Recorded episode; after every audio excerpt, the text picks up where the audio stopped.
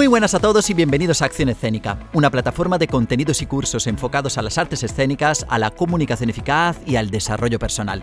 Soy Cristian Nila, actor licenciado en arte dramático con una formación y una experiencia profesional en canto y en danza, y para mí será un placer acompañaros en este nuevo episodio de mi podcast. Hoy entrevistamos a una gran especialista de la danza como Gabriel Estrada, que nos hablará de un baile que tiene sus raíces en Estados Unidos en la comunidad afroamericana. Un baile que hoy es teatro musical, pero que en ese entonces era una forma de expresar al mundo las emociones y la libertad. Estoy hablando del claqué. Pero antes de empezar, recordaros que estamos en Facebook, Twitter, Instagram, LinkedIn, Pinterest y YouTube y que por supuesto para ver todo mi contenido visiten mi web accionescénica.com. Así que bueno, sin más dilación, empezamos ya con el episodio de hoy. Hola de nuevo, muchísimas gracias a todos por vuestra fidelidad y por mandarme mensajes tan bonitos. No sabéis cómo empiezo yo la semana después de leer todo lo que me mandáis.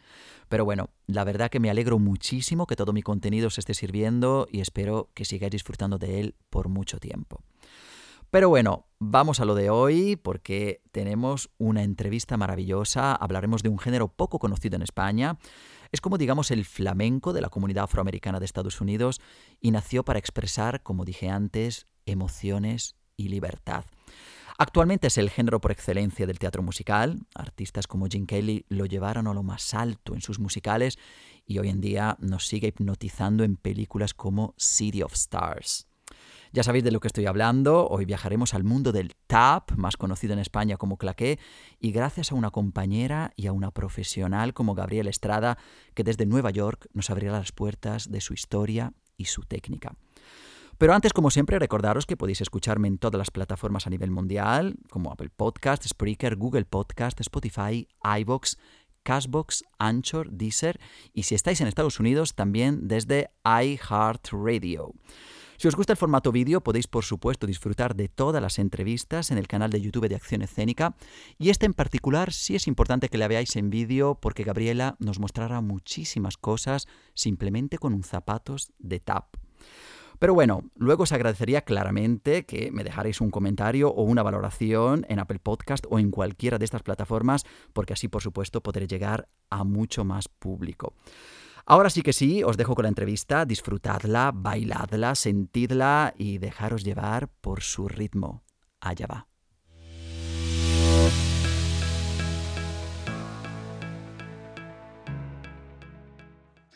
Hola Gabriela, ¿cómo estás? ¿Qué tal, Cristian? Buenas tardes. Buenos días, ¿dónde estás? ¿Cómo, ¿Qué horario es allá? Claro, aquí son las 5 de la tarde y allí son... Las once y pico de la mañana. de la mañana. Porque estamos, mm, tú estás desde Nueva York, en directo. Desde Nueva York, desde el corazón de la Gran Manzana. bueno, mira, Gabriela, primero muchísimas gracias por estar en el podcast de Acción Escénica, porque la verdad que tenerte como invitada me va a remover muchas cosas, porque tú y yo hemos estado mucho tiempo juntos también trabajando y, llevo muchísimo tiempo sin verte. Y yo qué sé, me hace muchísima ilusión. Ya no solo profesionalmente, pero también personalmente es un placer poder grabar esta entrevista y tenerte, ya para mí.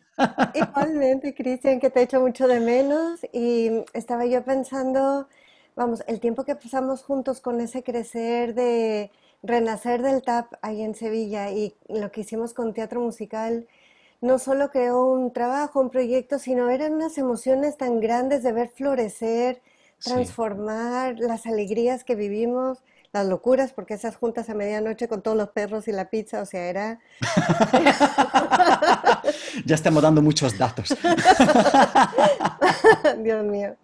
No, pero sí, fue, yo para mí fue una época maravillosa y por eso estás aquí, porque mm, me marcaste, estás aquí dentro y como, y como este proyecto para mí es muy importante, quiero mm. que, que, estén personas importantes para mí. Entonces, Gabriela, yo te conozco muy bien porque he estado contigo mucho tiempo, hemos vivido muchas cosas, pero nuestra audiencia no te conoce, así que cuéntanos un poco quién es Gabriela Estrada. A ver, Gabriela Estrada, pues bueno, yo nací en California, en Los Ángeles, bueno, precisamente muy cerca de un estudio de cine de Warner Bros. Mm. Eh, ahí en Merlos, en la parte mm, donde se acababa la parte bonita de Beverly Hills, donde ya estaban, tú sabes, la gente estudiante, bueno, ahí. Eh, mis padres son de México, así es que después de ahí, Estuvimos curiosamente en Savannah, Georgia, en el sur de Estados Unidos. Yo creo que de ahí se me pegó el jazz y el gusto por la salsa y la comida cubana, que yo ni sabía qué era lo que era hasta entonces. Crecí en el norte de México, en una parte desértica en todos los sentidos, de arte, geográficamente, pero toda la vida escuchaba yo teatro musical, Manuel de Falla, Beethoven, o sea, la música clásica, la danza española o la música española y el teatro musical. Entonces pasaba yo de cabaret a, no sé, La vida breve, a la novena de Beethoven. Mi padre quería que yo fuera traductora simultánea. Bueno, eso médico, entonces yo dije, yo de médico no, mejor traductora, andar en congresos. Estudié eh, entre Estados Unidos y México, empezando por traducción, pero donde quiera que iba buscaba yo clases de baile. Yo desde chiquita tomé piano, música, baile, pintura, además. Y entonces fue curioso porque mi primera experiencia en Estados Unidos fue en un internado en Colorado donde teníamos opciones y yo me metí en un grupo de teatro musical. Entonces fue mi primer introducción al teatro musical, eh, fue Guys and Dolls, el, el, primer musical en el que aprendí a leer un guion y todos los coros y no sé qué, la cantada. También tuve una maestra de canto vocal, me enseñó una canción irlandesa, fue mi primer solo. Curiosamente de ahí estuve en la Ciudad de México, supuestamente para empezar la carrera de traducción, pero yo terminaba rapidísimo porque ya había tomado francés, era bilingüe de nacimiento y tal. Y un compañero de traducción, su hermano tenía un grupo de teatro musical. Entonces, platicando un día me dijo, ah, pues que tenemos que faltó fulanita. Entonces yo como, como el mono en el hombro, me fui con ellos al ensayo, faltó fulanita, dije yo, bueno, yo puedo marcar su lugar. Me dice, pero si tú no te sabes nada, bueno, pues yo sigo a todo el mundo. A la semana ya estaba bailando con ellos, usando por primera vez zapatos de claqué que empecé yo en calcetín porque no tenía ni zapatos, me los consiguieron y bueno, directo, Chorus Line, eh, la Cage Faux, Pippin, Cats, etc.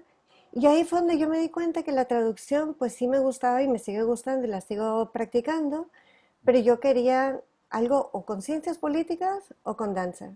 Entonces me mudé a California porque me mintieron, me dijeron que me iban a revalidar mis estudios de traducción y a la hora de estar tomando ciencias políticas y criminología y no sé qué tanto, y psicología, administración de empresas, estaba yo tomando ballet, historia del teatro y no sé qué, y me metí al grupo de teatro musical y empecé a trabajar tanto en el grupo de teatro musical, llevando mm, conciencia de la educación superior a las escuelas, me escogí en un grupo de flamenco y también hacía folclore mexicano. Acabé la licenciatura, pues una escuela en México con la misión de tener una oportunidad de enseñanza preprofesional en ese núcleo de desierto geográfico. Fui maestra de la primera generación de maestros de la recién empezada licenciatura en danza y artes escénicas en Sonora. Y cuando ambas cumplimos 15 años, mi academia y eso, hice la maestría en Los Ángeles, volví a trabajar en teatro musical eh, y, en, teatro en dirección tanto de obras de barrocas, obras ya muy serias que yo trabajaba más que nada en la dirección escénica, como también una obra musical de tipo latino, La Posada Mágica con títeres gigantes y tal. Y en eso me metí ya en una tesis sobre el sombrero de tres picos y el desarrollo, porque era algo que unía ballet y danza española y Picasso y Falla, mis amores de, de las artes y tal. Y eso me llevó a una beca de investigación donde descubrí un personaje, el bailador Félix, que colaboró con los ballets rusos en crear ese primer ballet durante la pandemia del, de 1917 al 19. Y entonces ya me pilló la investigación, pero bien fuerte. Empecé a hacer cosas de investigación documental, eso me llevó a, a becas, me becaron en proyectos de dirección de documental para directores, empecé a tomar cursos de producción este trabajo me hicieron, me dieron una beca para estudiar en España eh, la Universidad de Sevilla, un doctorado en flamenco, que no es de baile, sino es de antropología, historia y filología. Pero mi enfoque era sociocultural y enfocado a la aportación del flamenco al ballet. Y estando en Sevilla, pues darme cuenta de que llevaba 20 años casi bailando lo que según yo era flamenco, que realmente era danza estilizada, me dijo un compañero que tú ya sabrás quién es, pero no vamos a decir los nombres, me dice, tú no puedes tener un doctorado en flamenco y que no cante un cantador y al primer ayeo o a la primer rasgo de la guitarra tú no sepas quién es. Y entonces me metí a estudiar de lleno mientras que seguí con el proyecto documental Y a la hora de ir buscando maestros de ballet donde continuar entrenando, pues entré al Callejón de las Artes a ver la clase de Anael y ya encontré pues a todos vosotros, empecé a trabajar en teatro musical y ahí pasó otra cosa muy curiosa, que lo cuento como anécdota porque es muy chistoso y tiene muchos subtextos a analizar para quien guste. Salí y estaba un póster de TJ que había dado un curso de en diciembre y le digo a María, la secretaria, o bueno, una de las dueñas de ahí del callejón, digo, María, le digo, ¿quién da clases de claqué? Y me dice, nadie. No, pero es que tenéis el cartel aquí, dice, no, que no hay nadie, aquí no se da claqué pero es que dice que acabáis de dar un curso, pero es que aquí no hay claqué. digo yo, ah, pues yo doy clases de claqué y me mira de arriba abajo y me dice, ¿tú? Me dice, pero si tú no eres negra. Y entonces yo me quedé y dije yo, mm, ok, le digo yo, bueno. Pues yo, esa historia no la conocía, ¿eh? No la conocía. Estamos aquí bicheando. tú. Entonces yo le digo, mira, yo he tenido mi academia, he hecho teatro musical, he bailado, me he formado, he hecho sílabos, programas de estudio, con mucho gusto doy una clase, si, os gusta, pues bien, y si no, no pasa nada. Y entonces, esa primera clase trajeron a TJ de Madrid, que es una super artista, música, cantante, bajista y bailadora de tap, de claqué. Y llego, y claro, yo venía como venía de tomar mis clases normal, ¿no? Y me miran de arriba abajo, me dicen, ¿tu vestuario? Yo, porque no vengo a bailar, que vengo a, a una entrevista. Y si has traído música, dije, ¿no? Pero ya yo había investigado de TJ. Le digo, bueno, pero tú cantas jazz, tú me cantas y yo te bailo, improvisamos juntas y ya está. Entonces ella me cantó lo que ella cantado y pues yo fui haciendo acentos de aquí y allá. Y bueno, ya de ahí entonces se abrió eh, por primera vez en mil años, supuestamente en cinco años, un nuevo programa de claque que hacía cinco años que no había en Sevilla. Y entonces ya, fue que hicimos eso, empezamos con el proyecto de teatro musical, terminé el doctorado, vine a Nueva York a visitar a mi hija, pasé a ballet hispánico donde ella bailaba a saludar y me dijeron, llegaste al lugar perfecto, al momento perfecto, queremos que te quedes aquí y pues aquí estoy. Porque Esa es mi vida en tres. Pues te lo mereces todo. Además, mm, de verdad, yo siempre que lo pienso digo, tienes una vida tan interesante, deberías escribir un libro. Porque es que creo que has visto tantas cosas y has estudiado tanto y conoces tanto que yo no sé si este podcast nos va a dar tiempo, pero bueno, voy a, voy, a intentar exprimirte así al máximo para que nos dé una gotita de todo lo que sabes. Ay, qué lindo. Bueno. Cuéntanos un poco dónde nace el claqué, porque hoy vamos a hablar de claqué, dónde nace y sobre todo en qué país, en qué, en qué nación se desarrolla. Pues, Cristian, oficialmente, de acuerdo con la historia, el claqué es una forma de danza de Estados Unidos, lo que se llama American Dance Form, ¿no? Eh, pero el claqué, igual que el flamenco, nace en el corazón y en la actitud, en la necesidad de expresarse del ser humano. O sea, ahí es donde, donde está el claqué en sí. Como forma eh, de expresión artística, se dice que nace aquí porque nace en la conjunción de lo que es la colonización con todos los subtextos que eso tiene que ver con esclavismo, opresión, sentido de otherness, potencia, mm, etc. Entonces, trayendo a todos los esclavos al Caribe, junto, bueno, los ingleses que colonizaron la parte del este de Estados Unidos, donde también coincidieron otros esclavos que eran irlandeses. Y entonces ahí en ese melting pot, en ese punto de encuentro. Realmente melting pot, porque hace mucho calor en el Caribe, pero bueno, se conjuntan tres cosas, que es eh, las costumbres, los valores de la comunicación de los, afro, de los africanos, con su manera de expresarse a través de percusión por tambores, su manera de usar el suelo, mm, se supone que con pies descalzos, eh, y el sentido de querer como a comunicarse con ese esclavismo con los irlandeses, con su musicalidad, con su percusión también muy particular, y entonces se junta y se va formando esta aleación de, de los otros y de los esclavizados, que cuando se traen al sur de Estados Unidos, primeramente, donde más había esclavitud, que en el norte que era más open-minded y Lincoln promoviendo que no hubiera tanta esclavitud, entonces ahí se, se hace un nicho donde eh, se prohíben los tambores, se prohíbe cualquier cosa que, que fuera como expresión. Y entonces, ¿con qué bailaban? Pues con lo que traían en el cuerpo, que era con la percusión del cuerpo mismo y con los pies y con el suelo. Y entonces ahí se va desarrollando. Eventualmente, pues ya se hace la independencia de las colonias, Lincoln promueve la abolición de la esclavitud, empiezan los esclavos a poder viajar a través de Estados Unidos hacia el norte y a poder como tomar riendas de su propia vida y empezar a tener como su valor artístico, no que no lo tuvieran, sino poder promoverse como artistas. Y entonces es así como a finales de 1800, Master Juba es el primer reconocido gran artista del tap, a través de la cual pues entonces se van desarrollando las generaciones. Qué bien. La, historia es muy interesante. Además, me gusta mucho este tema porque creo que, como tú bien dices, el claqué nace ya de una necesidad humana, ¿no? No mm. solo de, de, decir voy a bailar, voy a marcar un ritmo, voy a tal, sino es la necesidad de expresar algo y eso es lo que me, llama mucho la atención. Luego haremos también alguna, mm, alguna comparación con el flamenco, porque yo creo que el flamenco también es, es un género que nace mucho de, las ganas de expresar, ¿no? Pero vamos a quedar un momentito con el claqué y mm, ¿en qué consiste realmente el claqué? a nivel de pasos, a nivel de... ¿En qué géneros artísticos o escénicos se ha desarrollado por primera vez? Pues mira, el claqué, como se le llama aquí, tap dance, ¿no? A ver, para que yo también sea apropiada y correcta como se dicen las cosas. Decir, hablar de tap es como hablar de la danza española.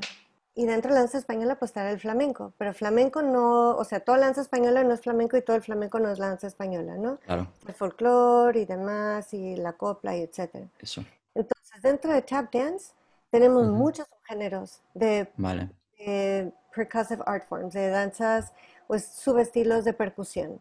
Dentro de estos está, conforme se fueron desarrollando, por ejemplo, Buck and Wing, está el Soft Shoe, está Clogging, está el Rhythm Tap, está el tap mezclado con el jazz, con la acrobacia, con circo, con vaudeville, con el Cotton Club, con el Harlem Renaissance, con la posguerras, con el inicio del cine y la televisión a color, con los musicales.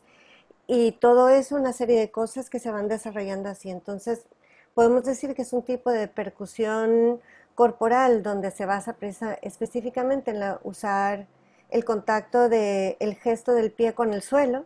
Y ya sobre eso ha habido descalzo con zapatos de madera, como era un principio con el clogging, traído por ejemplo zapatos ingleses, soft shoe cuando ponían arena en el suelo para hacer ese sonido como de la arena, coger otra, también otra calidad de movimiento y dinámica el buck con más un uso más como, como un poquito más bruto en el sentido de, todo el cuerpo, como con Bill Bojangle se va poniendo a la media punta y él va usando esa ligereza y empezar a usar, elevarse el cuerpo para tener mayor, em, ¿cómo se dice? Virtuosismo no solo del cuerpo a la hora de hacer mucha eh, filigrana de sonido, sino también la musicalidad de esa calidad y luego ya también mezclado con todo lo que es cómo se van desarrollando las oportunidades sociales de poder presentar el arte, que es a través de blackface al principio, que está prohibido que los afroamericanos estuvieran en lugares públicos.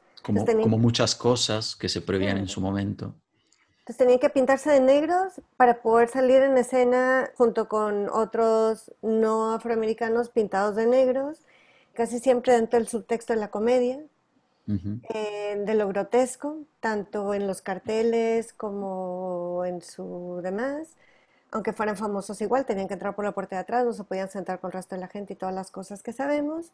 Y bueno, entonces eso es como se va, esos son los, en general, los subgéneros que hay. Hoy mismo, por ejemplo, también como te decía, no es lo mismo la danza estilizada y el flamenco como lo que es el tap dance y el rhythm tap o lo que se llama el hoofing. No, hoofing es, y bueno, yo estoy hablando de lo exterior porque yo no soy una persona que ha crecido con el claqué dentro de una comunidad de claqueteros de toda la vida, sino que me apasiona, me encanta, pero tengo momentos así como de hebrar hilo que no necesariamente me cosí en eso.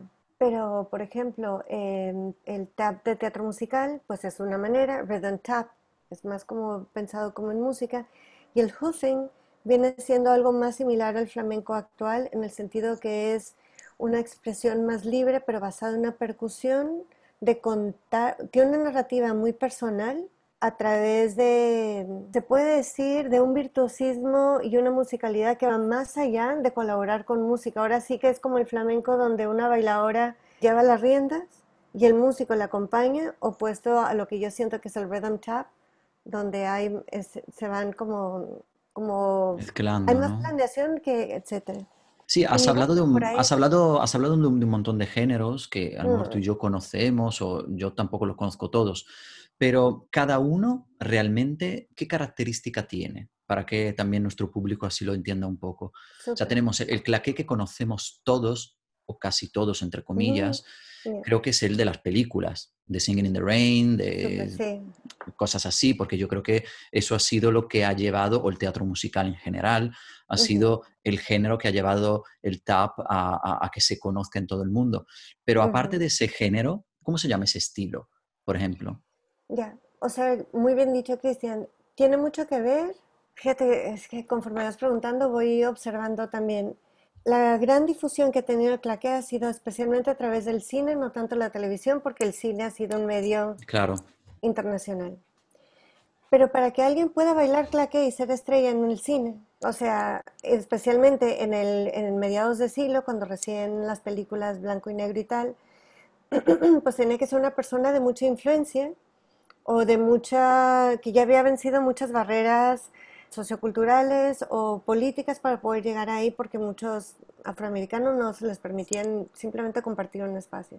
Habiendo dicho eso, quiere decir que la gente que estaba ahí, por ejemplo, especialmente quienes más popularizaron, no más o uno de los más grandes, del cambio de tuerca o cambio de, de página de mediados del siglo XX, pues han sido Bob, um, Jan- Bob Jangles, no, Bill Robinson, Luego también eh, Fred Astaire y Gene Kelly. Entonces, tiene que nosotros ver conocemos, nosotros conocemos ese estilo de claqué, pero realmente hay otros tantos que a lo mejor son más so- sociales, son más de raza, ¿no? Más Sí, de... sí. Y tiene que ver también por lo siguiente. A ver, por ejemplo, Bilbo Jangles Robinson, el que llevó el claque a las puntitas, que bailaba arriba, él diseñó, aparte que hizo patente, sus escaloncitos así, y es una patente que se ve en, un- en una escena con la película con Shirley Temple, que suben y Ujú. bajan los escalones de ne, ne, ne. Vale, yo creo que sé cuál es. Eh, ¿Cómo, cómo, cómo se llama la película? ¿Tú te acuerdas? Ay, no me acuerdo cómo se llama Ay, la película. Hay que hacerle bueno, Shazam a a ese tonadito y nos va a salir. lo buscaremos. Seguro que alguien que, que nos está oyendo seguro que lo sabe. Pero bueno. Entonces, él fue una de las referencias para personas como Fred Astaire y para los maestros en Hollywood sobre lo cual se basa esta estética. Y tiene que ver también, si tú te fijas a la hora de analizar el tipo de pasos o el tipo de coreografías que se ven en teatro musical, especialmente cuando se lleva a la escena, son muy sencillas, son más repetitivas, son más como lineales. bridges, exactamente, Mm. eh, o sea, time step, time step, you know, etcétera. eh, y luego ya doble vuelta, pose final, ¿no?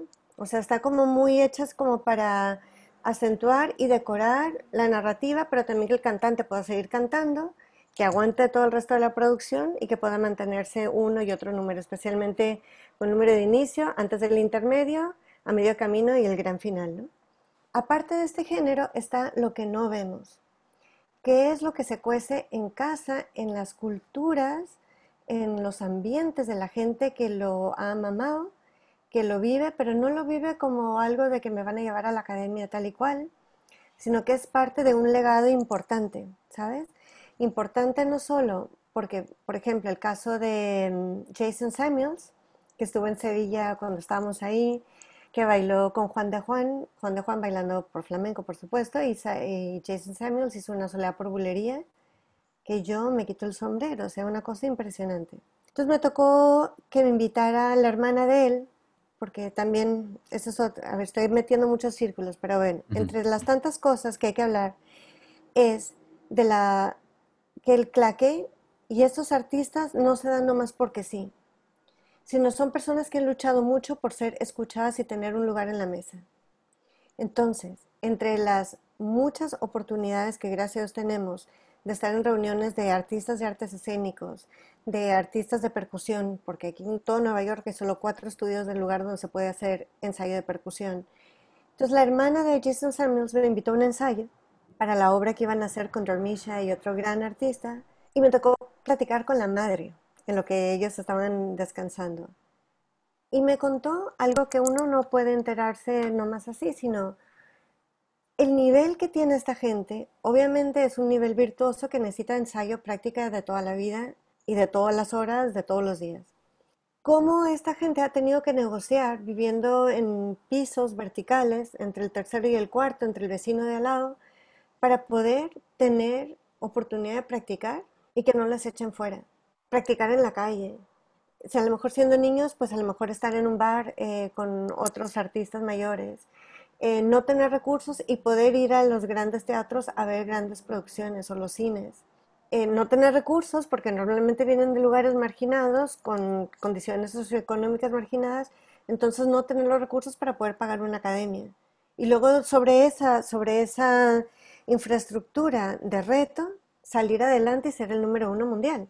Entonces, ese tipo, por ejemplo, ese género de, ese, de eso que te platico es algo como se llama ahora eh, huffers, o hoofers, que son los que manejan, puede ser como similar a lo que es el flamenco en crudo, que es una, mm, como las fiestas de vecinos, que se da entre las familias, entre los gitanos y tal, que se cuece en el quehacer de cada día, en el aprender de estar escuchando, de tú haces un paso, ahora yo te contesto, de la improvisación, de un conocimiento de la música fenomenal y de un conocimiento genético mm, metido en la piel de todo lo que implica, tanto cuestión social como personal, como en tu familia, tu entorno, en tu arte, de empoderamiento y de muchos otros eh, subtextos que tiene que ver. Es un poco como el flamenco en España, que es mm. muy social y es muy de raíz, ¿no? Arraigado a, la mm. tierra, a la familia. Hay gente que, que y, y, tú lo habrás visto, que como también tu tesis doctoral y todo, iba de flamenco y todo, tú sabrás que que hay familias donde hay gente que maneja el flamenco de una manera y no han estudiado, a lo mejor no saben ni leer ni escribir. Es decir, hay, hay personas que lo tienen tan, tan asociado a su ser que al final es algo que le nace natural. Y entonces creo que en el claqué, en Estados Unidos, claramente, no en España, es algo parecido. Es algo que nace de dentro, ese ritmo, ese rhythm, y, y, lo... Y, sí, y lo van y, no saben ni lo que están haciendo, pero lo hacen. Lo hacen porque les sale, porque lo sienten. Y mm. creo que ahí es, un poco la diferencia entre una persona que lo ha vivido, lo ha mamado, como solemos decir, y alguien que se ha formado. Porque, por ejemplo, un bailarín de claqué, por ejemplo, imagínate que yo quiero ser bailarín de claqué, pero no he nacido en un círculo tan de, arraigado ¿no? al, al mm. claqué. ¿Qué, ¿Qué formación necesito para, para poder destacar en ese mundo. Que es tan complicado porque hay gente, como tú dices, que lo tienen natural. Eso, Cristian, mm, te contesto con dos, con dos tipos de respuesta. Una, por ejemplo, lo que has dicho, por ejemplo, es el caso de Paco Lucía, que él decía que él no sabía música, y bueno, todo el mundo sabe que Paco Lucía es un genio, ¿no? Pero cómo de tanto estar en la familia, él podía saber porque hay una anécdota que le dice el papá que, que está cruzado, que se ha salido del compás como debe ser. Cuando Paco todavía no sabía tocar la guitarra. O sea, o sabría hacer cualquier cosita, pero que no era guitarrista en sí, que era un niño pequeño. Entonces, ese conocimiento es algo eh, que, en, que, en, el tap también se dice mucho, tanto en el repertorio de canciones, como aquella que dice, it ain't, ¿cómo se dice? ¿Cómo dice? It don't mean a thing if it ain't got that swing. ¿Vale? Vale, o no sé, o la película Los ha visto gatos que habla que si algo está cuadrado, o sea, ni quien lo soporte, ¿no? En fin. Entonces, eh, tiene que ver con ese, con ese conocimiento del entorno que se lleva con el día a día. Por ejemplo, en Sevilla, conforme tú vas caminando, por ejemplo, en aquel entonces, ¿no? De la Puerta de la Carne al casco antiguo, sí. Peor si estamos en ensayos de Semana Santa, te toca oír tambores, te toca oír trompetas, te toca oír que alguien está ensayando por guitarra, te toca ver algún, yo no sé, alguien, algún, alguien ensayando, alguien bailando en la catedral o lo que sea. Entonces, para cuando tú ya llegues has tenido varias referencias de diferentes cuestiones rítmicas y en el claqué pasa lo mismo. En Estados Unidos pasa que especialmente en, en el círculo del claqué, no es algo que se estudia con el zapato adentro de un estudio, sino es algo que se lleva desde la manera de caminar, como el swagger, ¿no? Que se lleva en la manera de expresarte, ¿no? Que se lleva eh, en lo que estás escuchando. Hay tantas cosas que son rítmicas. Simplemente, por ejemplo, y eso es ya cosa de mi cosecha de una observación, el básquetbol. Sí. Tú ves un niño va caminando por la calle y va pasando la pelota entre pierna y pierna conforme va pasando. Entonces ya tiene ese contratiempo conforme va caminando en su vida diaria. Entonces son muchos subtextos que se tiene que ver. Pero contestando a tu pregunta, ¿cómo se hace para cuando tú estás fuera de ese entorno? Hay un testimonio de una gran, súper requete, gran artista, se llama Ayodel Cassell. Ella es puertorriqueña, afro, afrocaribeña. Ella nació aquí en Nueva York, me parece que en el Bronx, pero luego una cosa familiar que la mandaron a Puerto Rico todo su crecimiento de la infancia y vuelve cuando ya es adolescente preadulta. Y le gusta el tap, pero fíjate que ella no ha tenido ese, ese entorno, más allá en Puerto Rico tendría otros muy rítmicos, eh, con sabor y tú sabes, ¿no? Eh, con gracia, pero diferente. Y entonces ella cuenta que ella estaba como haciendo lo que ella pensaba que era claque cuando le tocó ver a alguien que, que era un hoofer, de verdad. Y entonces ella dijo, como esas cosas que te pillan así del pecho, y que eso es lo que yo quiero hacer. Y entonces se consiguió o encontró mm, a un compañero que fue su mentor. Entonces se la trajo de su vida normal a ensayar con él. Y entonces estar, o sea, es de esa gente que a la hora que te está platicando no te dice shuffle, shuffle, shuffle, ball change, y empieza entonces tú dices, ya entiendo. o sea... es como otro idioma.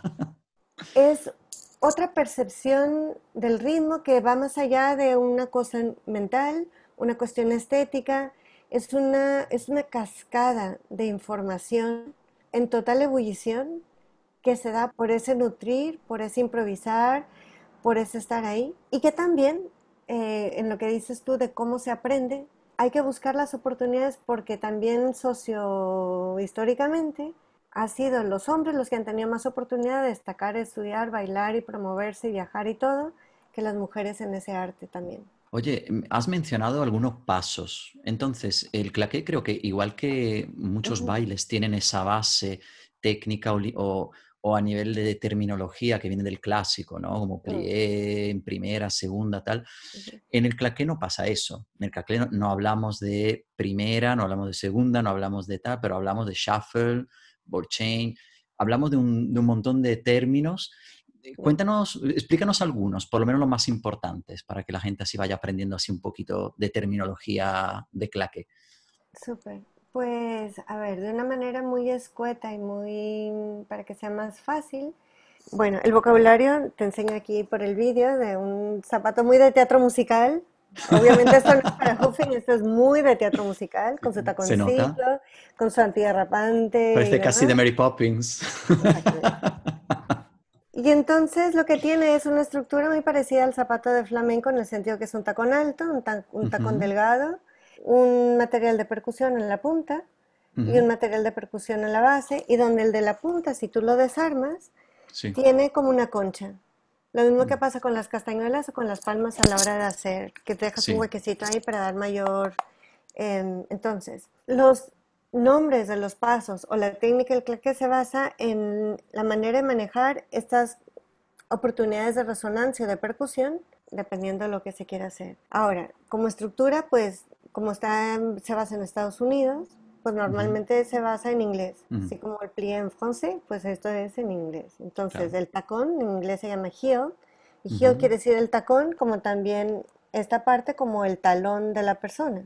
El toe, que son los dedos de los pies, pues también viene siendo la parte donde estaría la punta del dedo. Y en este caso, pues ahí sí que sería, depende del pie cada quien, un toe o más toes los que llegan a tocar esta puntita.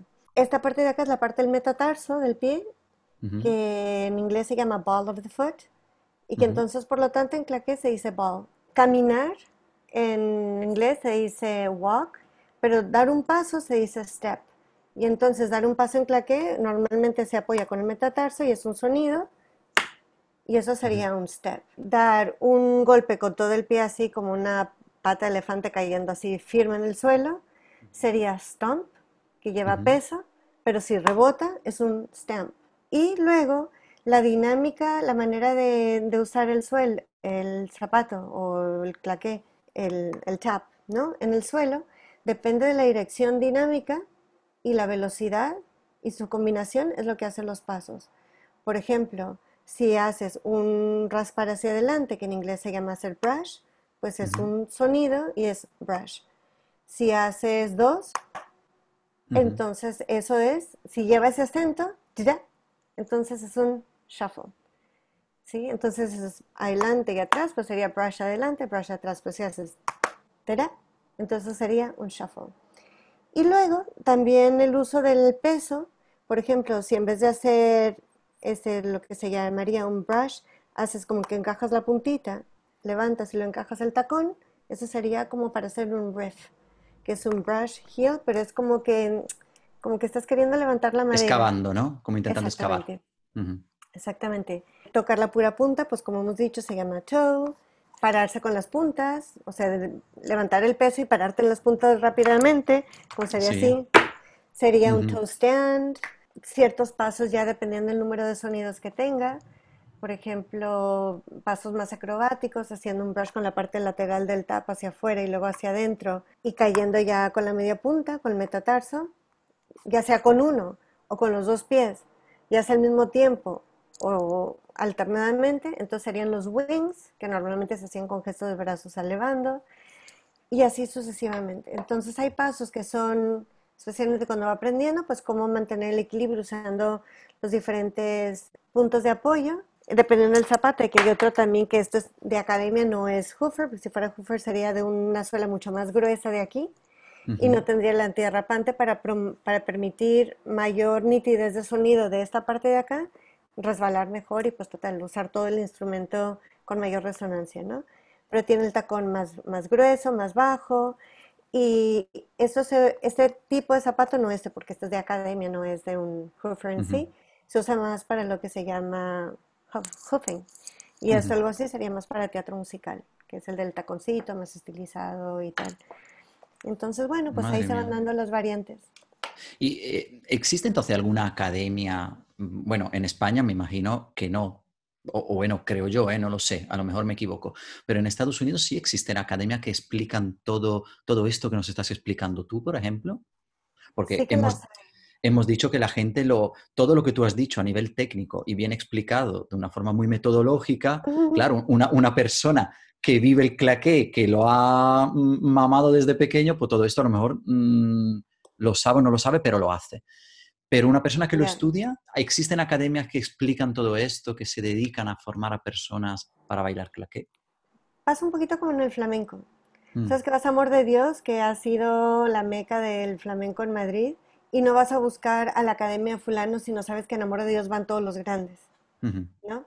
Entonces hay lugares como Steps on Broadway o Broadway Dance Center, lugares así donde van todos los grandes. Pero también hay una organización que quiero hacer mención porque ha sido como un líder en promover el TAP, no solo a nivel de academia, sino también a nivel de institución, a nivel de crear... Em, el artista se llama Tony Wag y la organización se llama American Tap Dance Foundation. Y eso cualquier persona se puede conectar eh, porque tienen un proyecto que se llama Tap City, que es como una convención de tap. Eh, tienen cursos en línea constantemente, tienen tutoriales de claqué. Sí, de, todas formas, cuando, cuando publique la entrevista voy a poner todos los datos. O sea que, ah, genial. American Tap Dance, ok. Exactamente. Pero eh, lo que te decía y otra cosa muy importante, esto es como una institución que es así como que tarán, es como que lideran en, promover, tienen una, ¿cómo se llama? Como una entrega de premios, donde, por ejemplo, la última que me tocó eh, fue que dieron un premio a Brenda Buffalino, que es una meca en la institución eh, del TAP, eh, pero también hay artistas muy particulares como Jason Samuels, eh, Glover, Dormisha, que son artistas que dan masterclasses en diferentes lugares, pero que en sí lideran de otra manera eh, la transformación y la creación de ese arte. Ayudel Cassell también. Entonces son gentes que ya te paso yo los datos para que el público claro, claro, sí, sí. ¿Y ese libro? Este libro no quiero que se me pase compartirlo. Este libro está escrito por este mm, crítico del New York Times. Se llama Brian Siebert. Y bueno, yo sabía del por ¿Cómo se pues titula el libro para los oyentes, los que están escuchando el podcast y no viendo? se llama What the Eyes Hears, lo que los ojos escuchan. Escuchan. Y el subtítulo es A History of Tap Dancing, la historia del baile tap.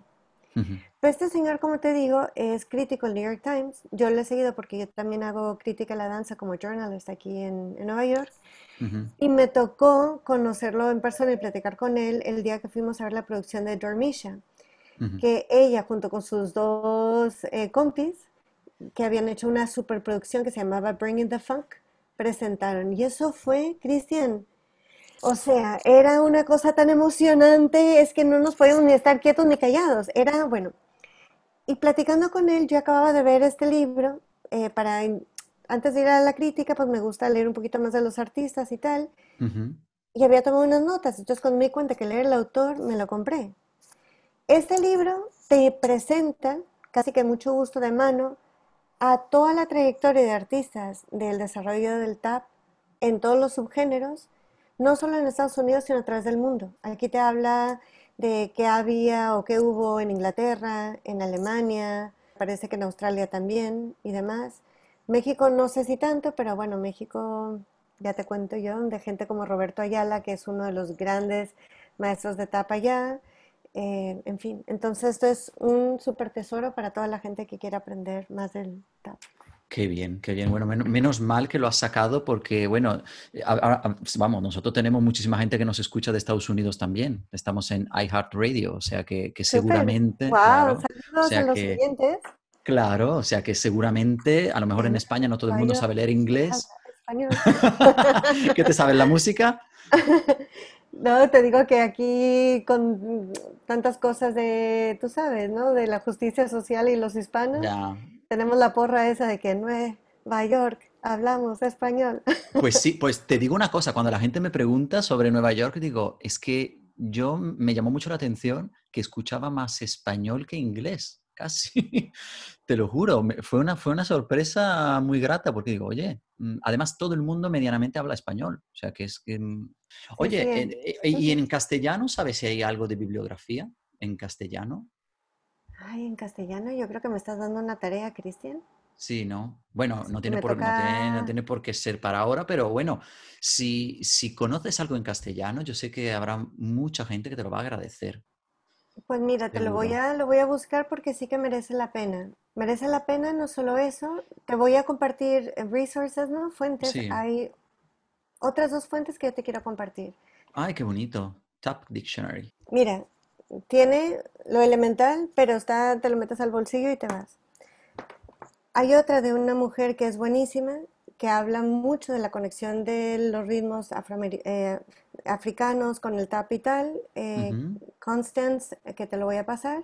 Y también hay un artículo que yo hice, que esto no es por comercial, sino que está interesante para la gente que le guste bichar, de la interconexión de, la, de los ritmos del canario español con los ritmos latinoamericanos que tienen el mismo seis octavos, que tienen el mismo seis octavos y la cuestión rítmica y uso del trabajo del pie, tanto el malambo argentino como el zapateo cubano, el zapateo peruano, el huapango especialmente de la costa de Veracruz y de Tamaulipas de México, el tap dancing, el baile irlandés que se llama seanos.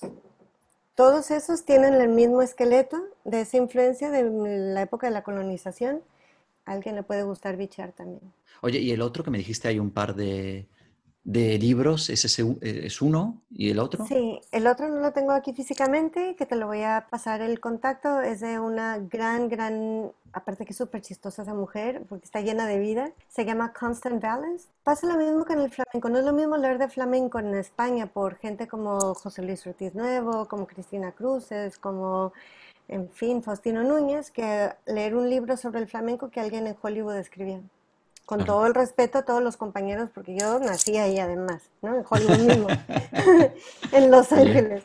Pero, pero claro, no es lo mismo porque no, cada quien cuenta la fiesta como le fue y como la vio viniendo de fuera.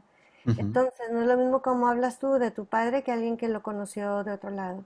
Pues Constant es una persona que también es una de las que tienen más reconocimiento por esa mm, documentación desde un punto de vista interno y de respeto que, merece la pena.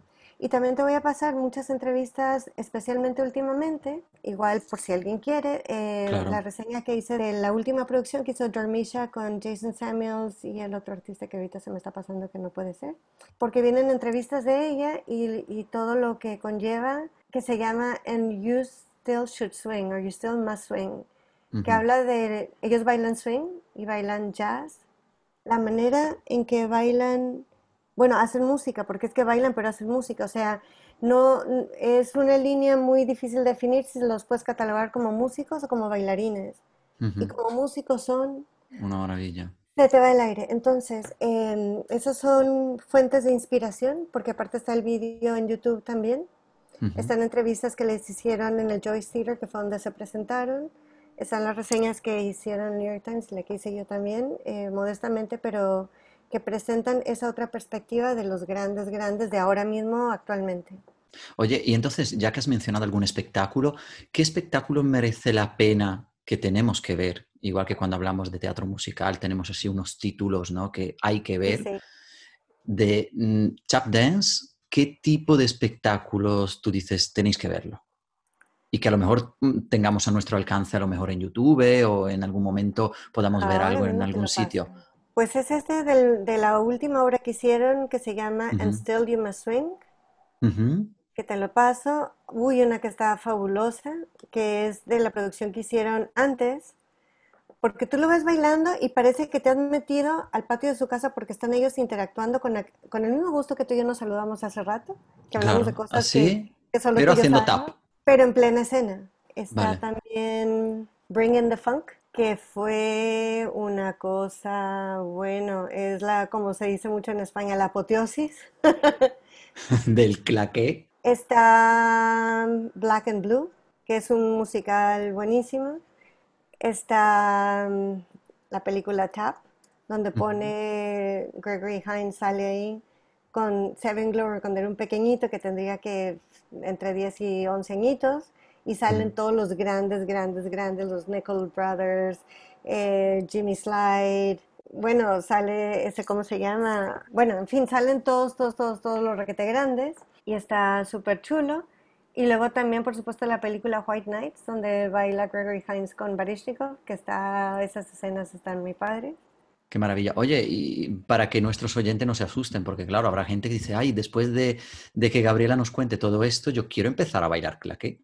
Entonces, bailar claqué tiene una edad, no tiene una edad. Eh, ¿Crees que hay personas que no pueden bailar porque a lo mejor no tienen ritmo o de alguna manera lo pueden desarrollar?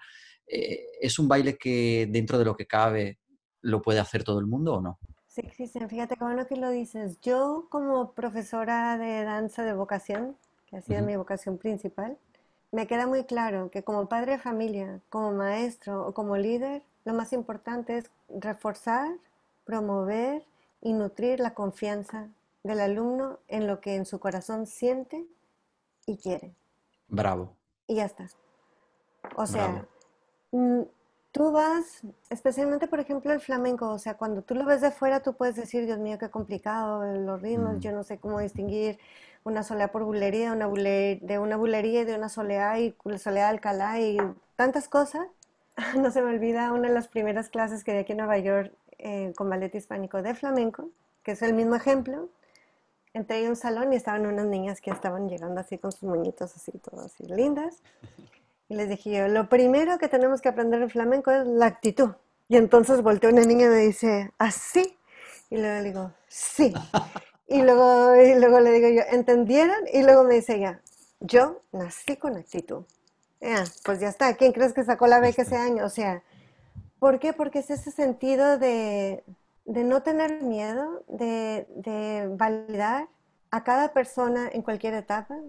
Bueno, más en el callejón cuando teníamos, esto no es comercial para el callejón, que ya pasó como, como proyecto, pero, pero que nuestro corazón sigue vivo, porque en esa clase teníamos un niño de cuatro años, la chica que venía de la academia de su madre, que tenía 18 mm, años bailando claque y compitiendo, la generación de la mayoría que eran compañeros que estaban en mediana edad, que habían empezado el año pasado, los jóvenes que habíamos audicionado que estaban haciendo el musical de su vida, y nueva gente que venía. Entonces era una gama absoluta y completa para arriba y para abajo y yo creo que... Yo me acuerdo, ¿eh? yo me acuerdo de esas clases, fíjate tú que acabo de tener un flash donde tú, es cierto que tenías como cuatro niveles o cinco en esas clases, me acuerdo.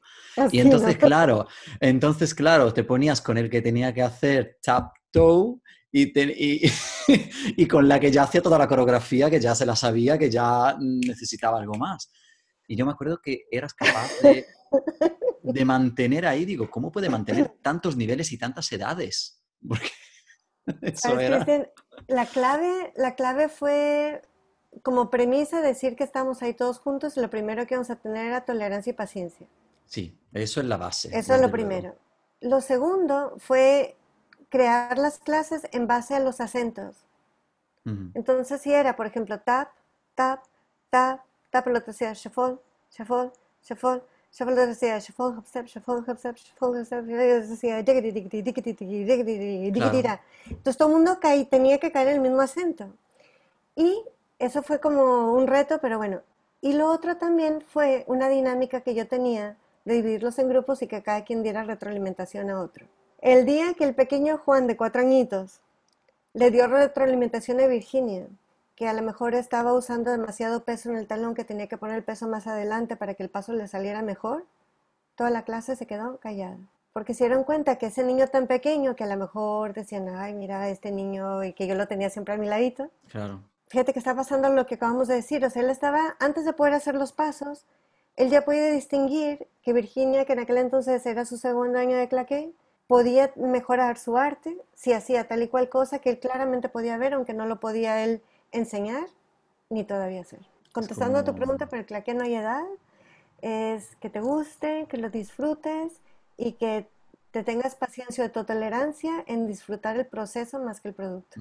Oye, ¿y el claqué sigue evolucionando actualmente? Súper. Sí. ¿Dónde, dónde, ¿Hacia dónde está yendo el claqué? Uf, Dios santo, al infinito y más allá, ¿qué te puedo decir? Em, es decir, ¿cuál es, la, cuál, es, la, situación actual que hay en Estados Unidos ahora mismo? Porque es el sitio donde me imagino que, que más se cuece ¿no? ese, ese, mm. estilo. ¿Qué es lo que notas tú, que estás en contacto con...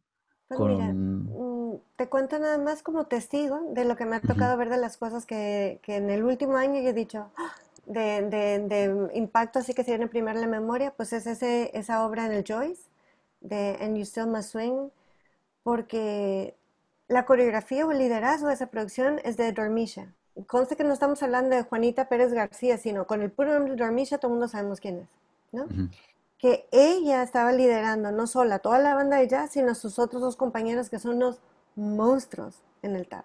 Entonces, y que ella estaba manejando los dos tipos de tap, el tap más estético con cuerpo y tal, porque también en la parte del hoofing es más de pies y menos atención al cuerpo, ¿sabes? Entonces ella está haciendo un, un liderazgo como mujer empresaria, como mujer coreógrafa de grandes gigantes, como en una producción traer al forefront, al frente, tanto la base del jazz, del swing, que le da esa riqueza al claqué, la improvisación, no de que a ver qué hago con a ver qué toca, sino un nivel de música, Cristian, y aparte la pianista que era la que dirigía la orquesta, el bajista, el saxofón, o sea, era una cosa sublime. Eso por un lado. Por otro lado está Ayodel Cassell, la que te comenté ahorita, que es afro-puertorriqueña y tal, que ella tiene eso por dentro que ella tiene que expresar y tiene ese sentido de, justicia social y tal,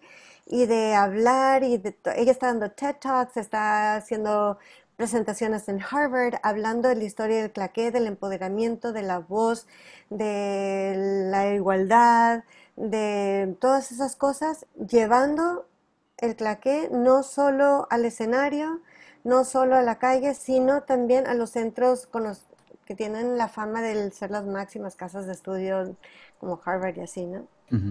Está otro artista que presentó una coreografía de tap para el American Ballet Theater.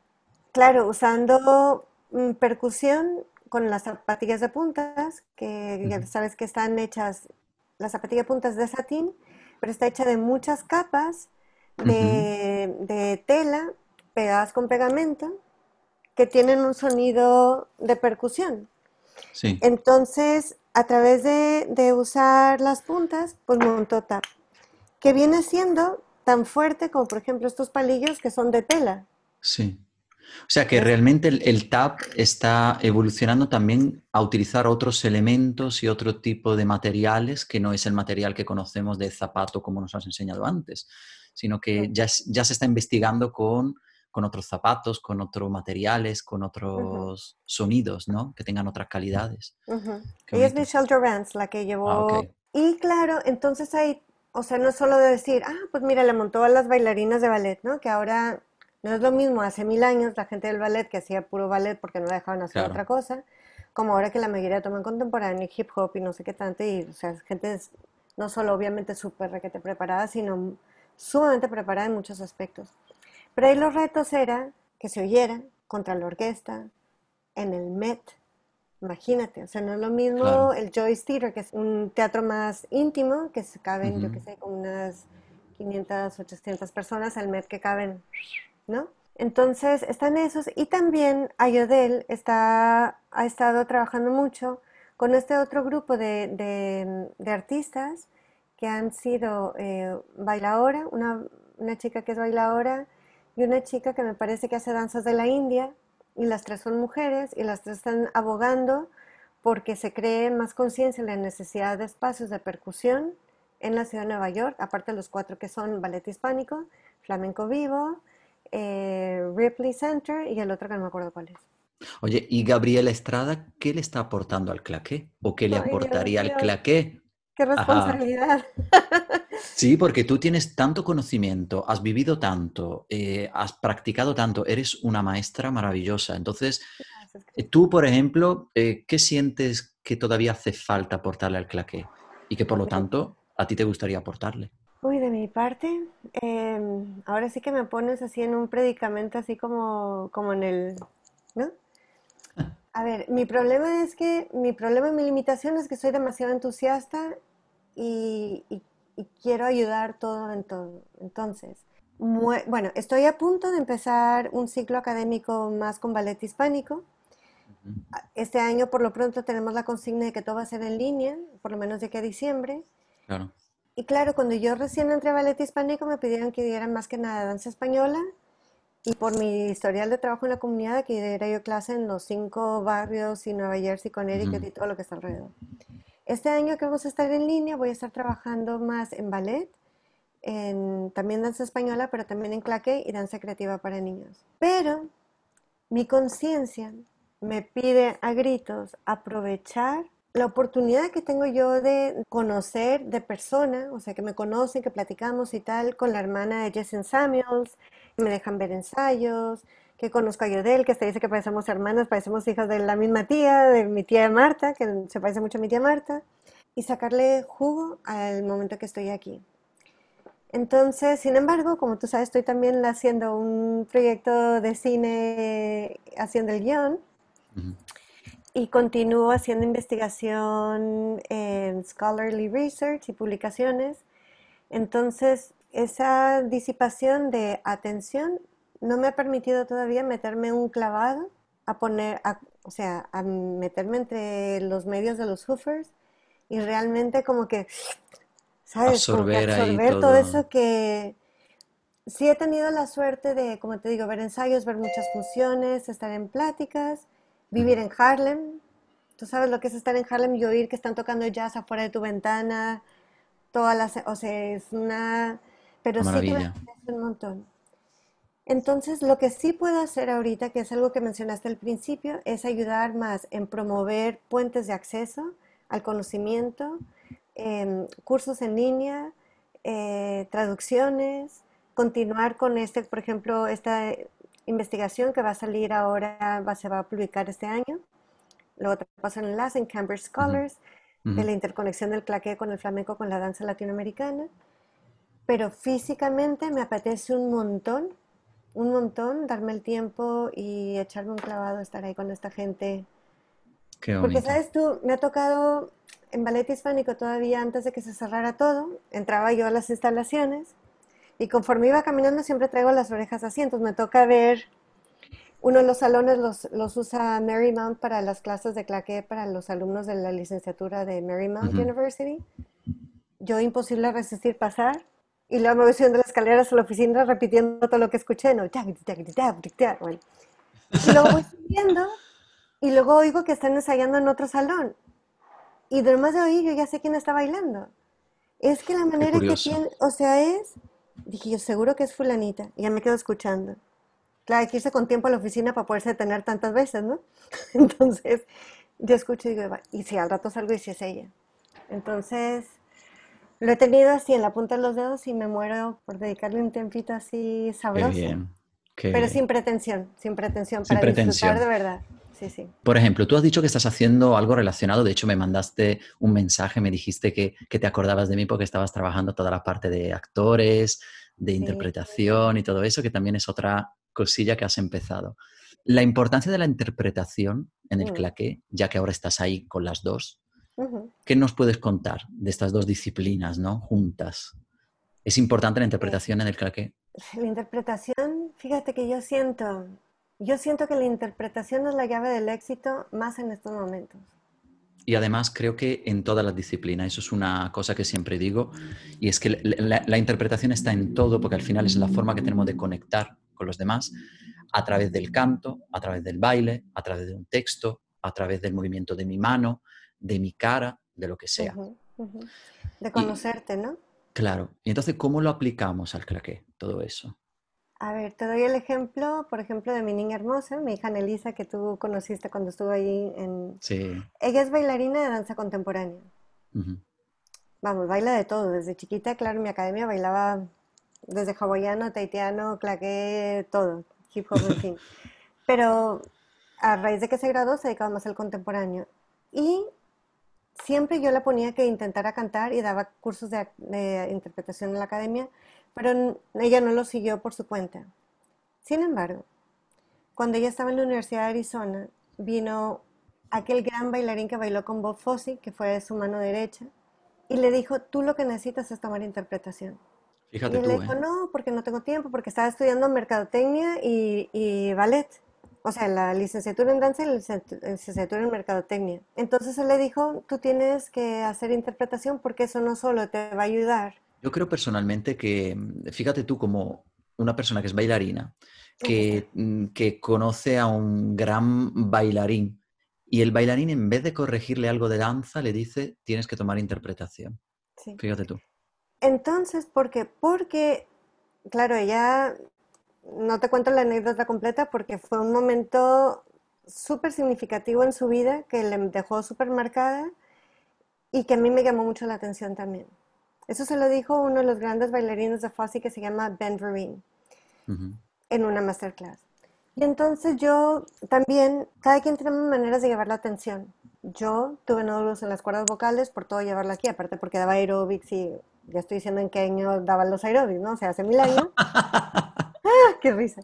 Pero eh, entonces también le decía, es que tomar canto también te va a ayudar a que puedas tú, tú sabes, manejar las emociones, pero también tener más oportunidades de trabajo. Y ahora el año pasado, bueno, ya se metió, a audicionó para un musical, empecé a intentar tomar canto y el año pasado eh, audicionó en la Ciudad de México para el musical de Sugar y entró, entró como sueño. Entonces empezó a cantar y empezó a tener pues toda la interpretación de los diferentes roles. Pero ahora que está, ella tuvo su primer recital online y toda la cosa como solista.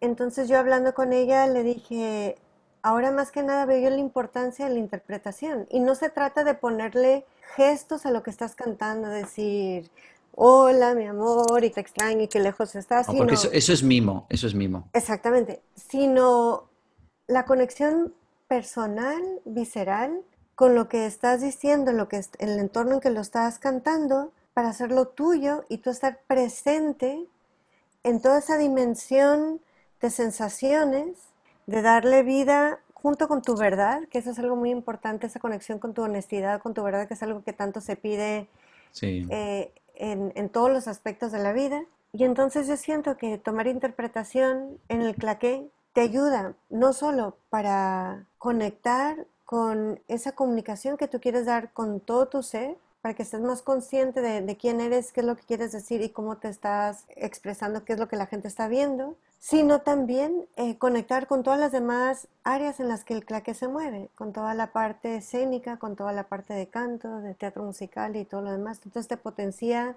como empresario, como artista, y en, tu arte mismo y en tu persona también. Yo siempre digo que mm, normalmente tenemos cuestiones técnicas, ¿no? En danza, en canto, en interpretación, pero luego la parte de la interpretación pura y dura, que es lo que hace que podamos conectar con el espectador. Y entonces la interpretación lo que te ayuda, y creo sobre todo en, en determinados estilos como en el claqué, donde te dejas llevar, es a abrirte, abrirte ya en canal. Porque no es lo mismo, y creo que tú lo sabes, además lo hemos dicho, poner cuatro pasos técnicos, pasos técnicos así, pam, pam, pam, pam, pam. No emociona, aunque lo hagas perfecto, si no le metes algo que, que, va más allá de la técnica. Entonces la interpretación yo creo que es ese gran puente entre la técnica y el público.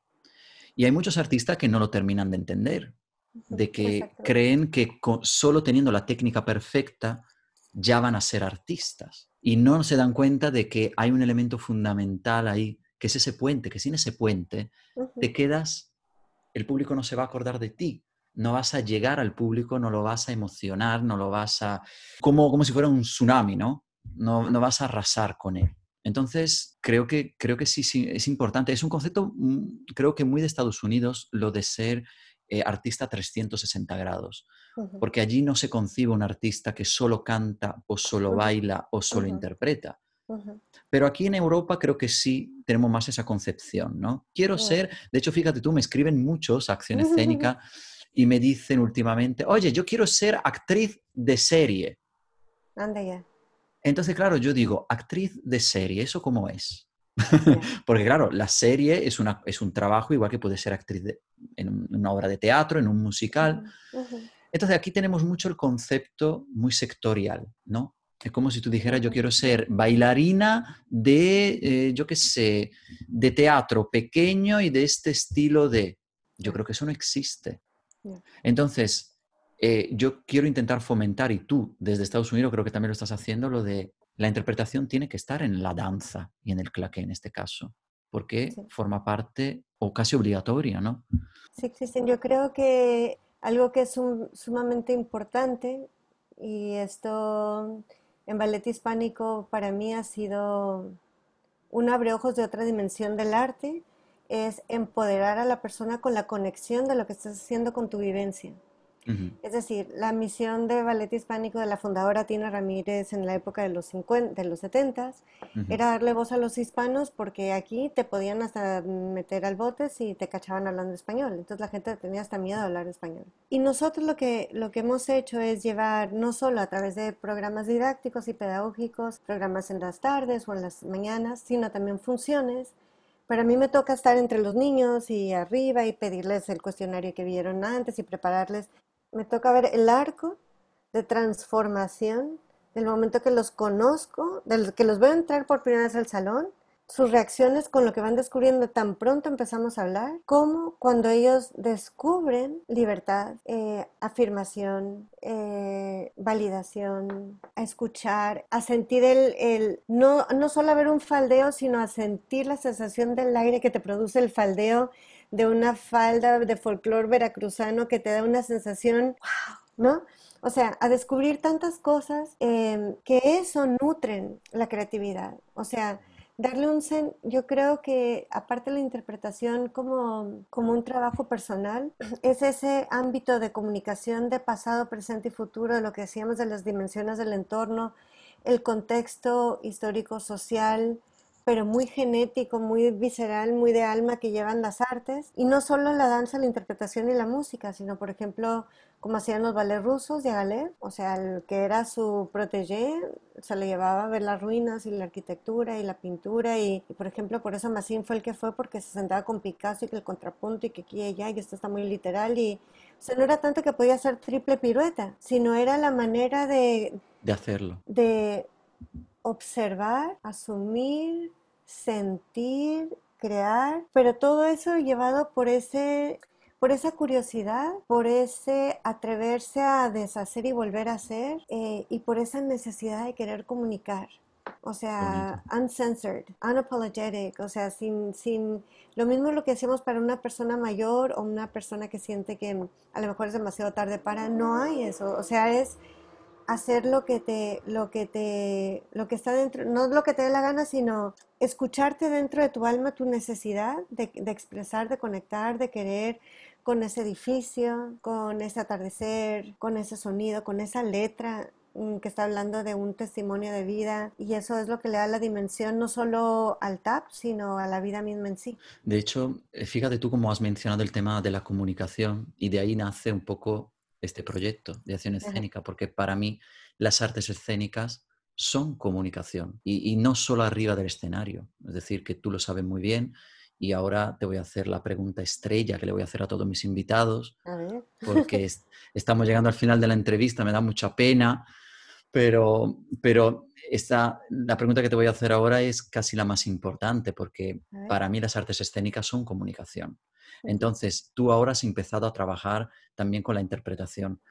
Por lo tanto, ¿qué es lo que te está aportando a nivel personal mm. todo lo que es este trabajo artístico, el trabajo interpretativo. No de punta, nomás de que me preguntes. Yo siento, Cristian, lo que me ha jalado hacia el cine documental y con ello a aprender más de escritura de guion y con ello de la interpretación y el curso que voy a tomar que me acaban de becar en Sundance cómo dirigir actores por una mega guru eh, es la capacidad de descubrir a través de las artes, yo qué sé, el secreto del alma de la humanidad. O sea, lo que me ha llevado a mí a hacer ese documental es esa noción de ese ser del cual yo quiero decir lo que nadie sabe de su vida. Una persona de algo que pasó hace 100 años, que todo el mundo sabe de una leyenda que me ha llevado a querer descubrir. Y entonces aprender más de lo que una cámara te puede aportar, de, mm, de la verdad que un bailador que jamás ha tomado una formación teatral, o sea, tú le cuentas con ese detalle qué está pasando, lo que le ha pasado, lo que sintió y todo, y te hace una interpretación que tú no lo veías venir se queda el camarógrafo así, te quedas así, un ole, que, o sea, tú sigues mostrando esa filmación de esa escena que se inmortaliza esa emotividad y esa capacidad de conectar con ese ser que tú le contaste, con el presente y eso queda inmortalizado al futuro. Entonces, esa, esa oportunidad de poder como unir puentes en la humanidad, no solo en culturas, en idiomas, en diferentes artes, sino presente, pasado y futuro, apasiona y me encanta. Y creo yo que eso aparte de lo mucho que me aporta la pedagogía, tanto teórica, porque soy muy nerd y me encanta la investigación y la kinesiología, que voy a dar un curso de kinesiología que va a empezar en línea la semana que viene, que os paso los datos también por si queréis. Esa capacidad de contar historias, de validar, de descubrir y de crear esa magia en el cine con la luz, con la música, con ese punto de vista. Y a ti como Gabriela, ¿qué es lo que te ha aportado? ¿Qué es lo que te, te ha enseñado? Todo, tu, todo, todo tu, tu recorrido artístico, toda tu formación artística. A Gabriela Estrada como persona, no como profesora ni como artista. Yo qué sé, Cristian, mira, esta pasión por las artes me ha puesto como un cometa en circulación, porque de tener yo mi estudio, mi academia, mi perro, mi gato, mi trabajo ya de planta, pues me ha lanzado de estar en España y las vivencias que hemos vivido, lo que hemos compartido, el gran cariño que hemos tenido con gente como Coqui, Miriam, Liora y tú y todos los compañeros estar en la Alhambra, disfrutar del flamenco, andar recogiendo castañas, o sea, estar a las 3 de la mañana escuchando un hombre casi sin dientes contando flamenco y todo el mundo callando a todos para escuchar no el sonido de su voz o el volumen de su voz, sino lo que quiere decir. En Alanís, bailando en una iglesia. ¿Te sin acuerdas? es que es que nos ha, yo, a mí personalmente, que me emociono también, a mí me ha aportado tanto, y yo nunca lo digo porque siempre os hago esa pregunta a vosotros, pero me siento muy identificado contigo en ese sentido. Son regalos de vida, Cristian, que, te sacan de, de, de estar repitiendo acciones, a lo mejor deliberadamente conscientes por una misión, una vocación, un trabajo, pero ese gran regalo que tenemos de vivir la vida compartiendo, descubriendo, ayudándonos juntos, sea, yo creo que eso es parte de lo que nos une tanto a ti y a mí, a todos los compañeros que hemos vivido esas cosas juntos, de descubrirnos y descubrir la belleza de tantas cosas de la vida juntos, que nomás de escucharte o verte, tú sabes, me llenan de esa, de esa emoción tan bonita que, que eso no tiene precio. Claro.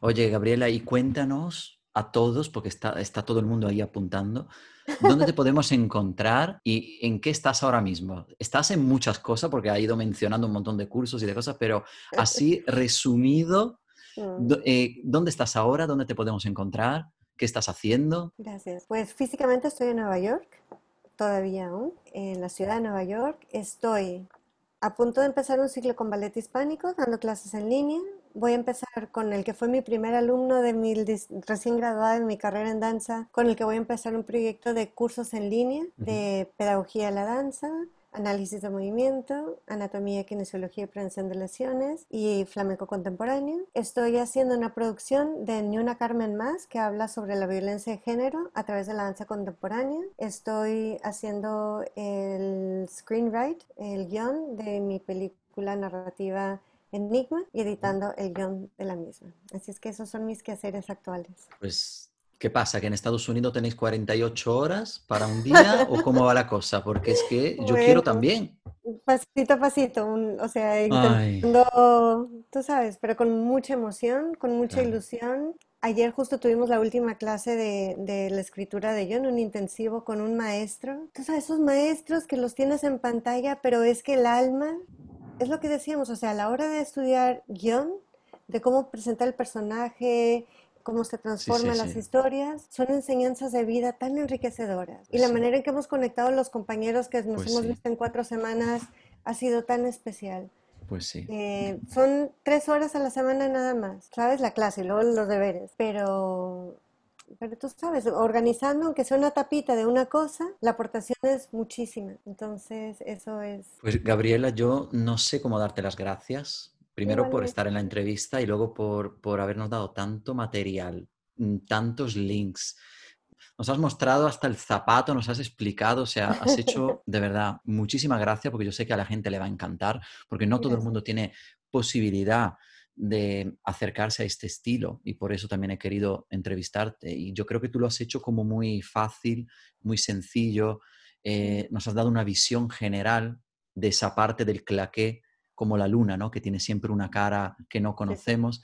Pues hoy hemos visto esa cara de la luna que no solemos ver y entonces creo que la gente va a terminar esta entrevista con una imagen del claqué distinta a la que tenía. Y eso es gracias a ti. O sea que eso es una aportación tuya que la verdad que vale muchísimo. Y sigue, sigue por ahí porque te admiro muchísimo. Ay, qué lindo, Cristian. La verdad, un placer. Y bueno, el regalo de, compartir este momento, no sabes, o sea, me llena de súper, súper emoción, porque no solo llegas tú, sino todo lo que conlleva los recuerdos de, de tanta gente que tanto queremos. Sí. Pero también te admiro muchísimo. Siempre yo creo que tú y yo conectamos tanto en el callejón porque estamos en sintonía también, como hemos dicho, de alma, de ese cariño, cuidado que tenemos con la gente, de, de no solo sabes, trabajar la parte artística y el crecimiento personal, sino este llenarse de vida con cosas tan bonitas que se hacen a través de, de, la labor de una clase, de, a través de, de, un saludo, de la manera, el tono de voz, de esa manera de tocar con tanto cariño que siempre está presente. Te admiro muchísimo también porque no solo lo que has hecho con la interpretación, sino tú con tu testimonio de artista, todas tus etapas de modelo, tus etapas cantando, bailando, el apoyo que me has dado bueno, aquella primera clase que, que, también me pusieron a que te diera. Es verdad, es verdad. este chico está súper adelantado. Yo fui tu prueba, es verdad, se me había olvidado. Ay, Dios mío, no, no, no. Muchas vivencias y un placer, Cristian. Yo espero que la gente se motive. Hombre, muchísimo, te van a buscar, vas a, vas, a, vas a tener que cambiar de piso otra vez. te van a buscar en el Bronx donde estás ahora porque si quiero, ¿dónde está Gabriela Estrada? Que quiero hablar con ella. Quiero aprender de ella, quiero aprender de ella. Gabriela, muchísimas gracias. Nos vemos prontito, espero en Nueva York, la verdad, porque quiero ya escucharte de verdad y no solo por pantalla. ¿Vale? Y muchas gracias otra vez. Nos vemos pronto. Y también quiero decir, Cristian, que la gente que guste, estoy a la orden para cualquier duda, consulta o lo que sea. Yo pondré Te voy a pasar los enlaces, exactamente. Eso es. Pero que no, vamos, que estamos para ayudarnos, entonces lo que quieran, dudas, recursos, becas, oportunidades, lo que sea que les pueda ayudar, con muchísimo gusto. Estupendo. Un beso muy grande. Chao. Adiós, cariño. Adiós.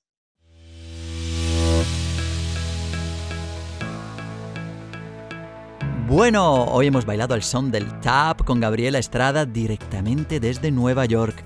Dar las gracias como siempre por haberme escuchado y recordad, podéis suscribiros a mi canal en todas las plataformas a nivel mundial, iBox, Spreaker, Apple Podcast, Spotify, YouTube, Google Podcast, Anchor, Deezer y muchas más. Os recuerdo además que podéis dejarme una valoración o un comentario en Apple Podcast o en cualquiera de estas plataformas y que si tenéis alguna duda podéis mandarme por supuesto un mensaje o chatear conmigo en directo en la web accionescénica.com. Si os ha gustado este podcast y mi canal en general, no dudéis por supuesto en seguirme y compartirlo en vuestras redes sociales para que todo el mundo pueda aprender conmigo y así crear poco a poco una verdadera comunidad, la comunidad de acción escénica. Nos vemos en el próximo episodio. Aquí un servidor se despide. Muchas gracias y como siempre recordad a expresar y a transmitir que es vida. Un abrazo a todos.